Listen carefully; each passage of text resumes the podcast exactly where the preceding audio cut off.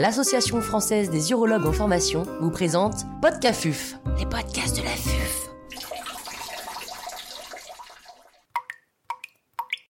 Cet épisode a été réalisé grâce au soutien institutionnel des laboratoires Ipsen. L'intervenant n'a pas reçu de financement.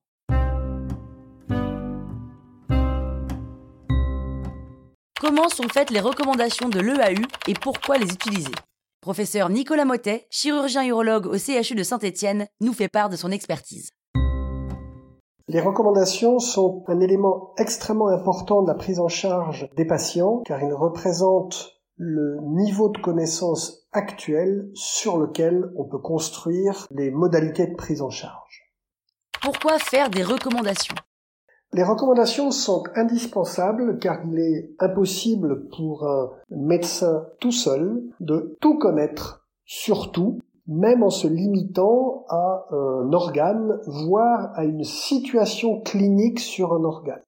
Prenez comme exemple le cancer de prostate métastatique. Il sort à peu près entre un et deux papiers par jour sur cette problématique qui va de la biologie moléculaire à la génétique, l'imagerie, sous toutes ses modalités, au traitement, avec des études prospectives, des études de cohorte, des données rétrospectives. Il est pratiquement impossible de faire un tri. Donc les recommandations sont une façon de faire un état de l'art sur les traitements et surtout de faire un état de l'art hiérarchisé en indiquant très clairement ce qui est absolument certain, ce qui est moins certain, ce qui est très incertain et ce qui est totalement inconnu. Donc les recommandations servent à ça et servent donc de base de travail et de base de discussion pour les prises en charge de patients. Quelle est la méthodologie des recommandations de l'EAU Les recommandations de l'EAU essayent autant que possible d'être basées sur des évidences, pour parler en français, ce qui veut dire qu'elles ne vont prendre en compte que des essais prospectifs randomisés, qui est le plus haut niveau de preuve que l'on puisse avoir, mais qui vont prendre aussi des essais non randomisés, des cohortes, des revues systématiques, à condition que la méthodologie soit correcte, les revues systématiques étant en particulier impératives quand il y a peu ou pas d'études prospectives randomisées. Cette méthodologie a un avantage majeur, c'est qu'elle va clairement omettre de reconnaître tout ce qui est case report ou cohorte de 20 malades dont on ne tire pas grand-chose si ce n'est une idée pour un essai prospectif. Cette méthodologie suppose de façon absolue une exhaustivité dans la littérature et l'EAU a les moyens de fournir une aide en bibliothécaire qui fait tous les ans la revue de ce qui est publié puis il y a un tri qui est fait en utilisant une méthodologie assez stricte. Et en parallèle, l'EAU a les ressources financières pour conduire des revues systématiques qui sont basées sur la méthodologie Cochrane. C'est une méthodologie extrêmement lourde, extrêmement stricte, qui va permettre de faire à un instant donné l'état des connaissances en étant certain de ne rien avoir oublié et en étant méthodologiquement certain.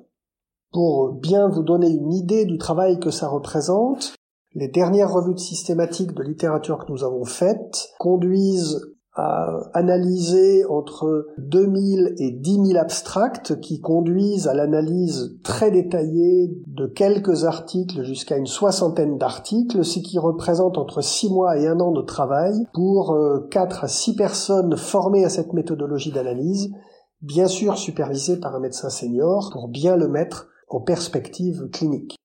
Tout cela a un coût et le budget de l'EAU pour les recommandations est un budget absolument important, mais c'est la garantie autant que possible d'avoir des recommandations réellement basées sur ce qui est disponible et sur ce qui est publié.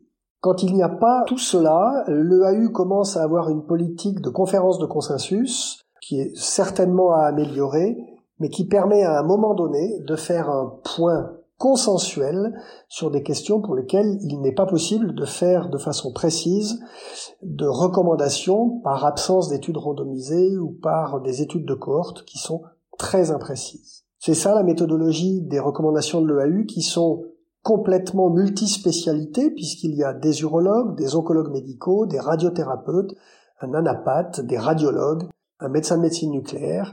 Je pense que je n'ai oublié personne et nous avons également des représentants de patients puisqu'il est très important d'être certain que les questions qui intéressent les médecins sont également les questions qui intéressent les patients que si nous passons à côté, les patients nous remettent un petit peu dans le droit chemin sur les questions qui devraient nous intéresser.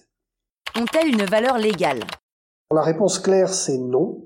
Les recommandations de l'EAU pourraient être des recommandations opposables. Il faudrait que l'EAU en fasse la demande au niveau du Parlement européen, puisque nous avons coché toutes les cases qui font que ces recommandations pourraient être opposables, mais volontairement ça n'est pas fait. Par contre, en cas de discussion sur une indication de traitement, une prise en charge qui serait très différente d'une recommandation, surtout si la recommandation est forte, basée sur un niveau de preuve élevé, il faudrait avoir des arguments très forts pour justifier cette prise en charge différente, mais elles n'ont pas de valeur légale directe, mais elles sont bien sûr largement utilisées en cas de contestation légale. Les différentes recommandations à partir de données voisines. C'est essentiellement une différence de moyens. Cette différence de moyens conditionnant de façon immédiate la différence d'écriture. Nous lisons tous les mêmes grands articles. Nous n'avons pas forcément tous les moyens d'utiliser la littérature de façon exhaustive, car aucun d'entre nous ne la connaît en entier. Et la force des recommandations de l'EAU, c'est la méthodologie Cochrane sur laquelle elle s'appuie, qui est assez contraignante, assez rigide, mais qui permet d'affirmer de façon très claire ce que l'on sait en se coupant un peu des effets d'école, des effets de prééminence de nom ou des effets de prééminence d'opinion.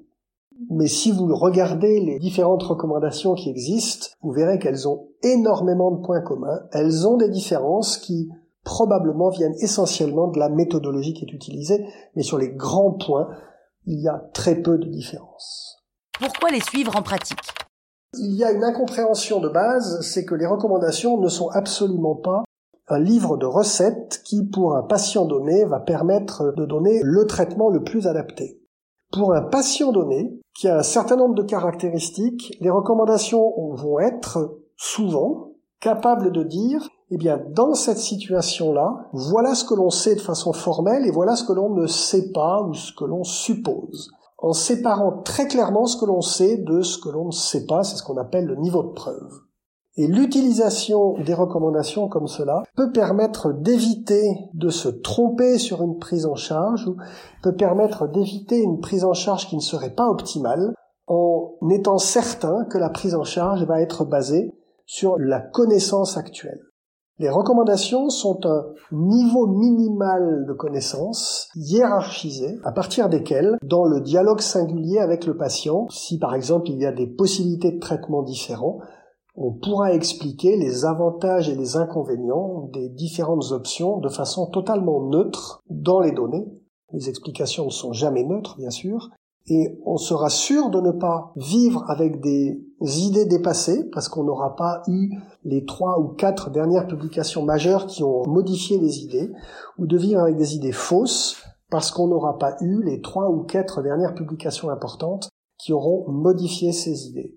Et croyez-moi, c'est extrêmement fréquent. Quand je lis des recommandations dans des sujets que je ne connais pas du tout, je m'aperçois que ce que j'ai appris il y a quelques années est parfois plus vraiment à l'ordre du jour et parfois au contraire complètement dépassé et que ces prises en charge-là seraient des prises en charge inadaptées actuellement. Donc ces recommandations n'ont d'intérêt que si elles sont lues, critiquées pour être améliorées et utilisées. Dans le cas contraire, c'est simplement une perte de temps et d'énergie pour les gens qui les font et qui y passent des heures, pour ne pas dire plus, et pour les financeurs de ces recommandations qui représentent un budget pour l'Europe qui n'est pas très loin du million d'euros.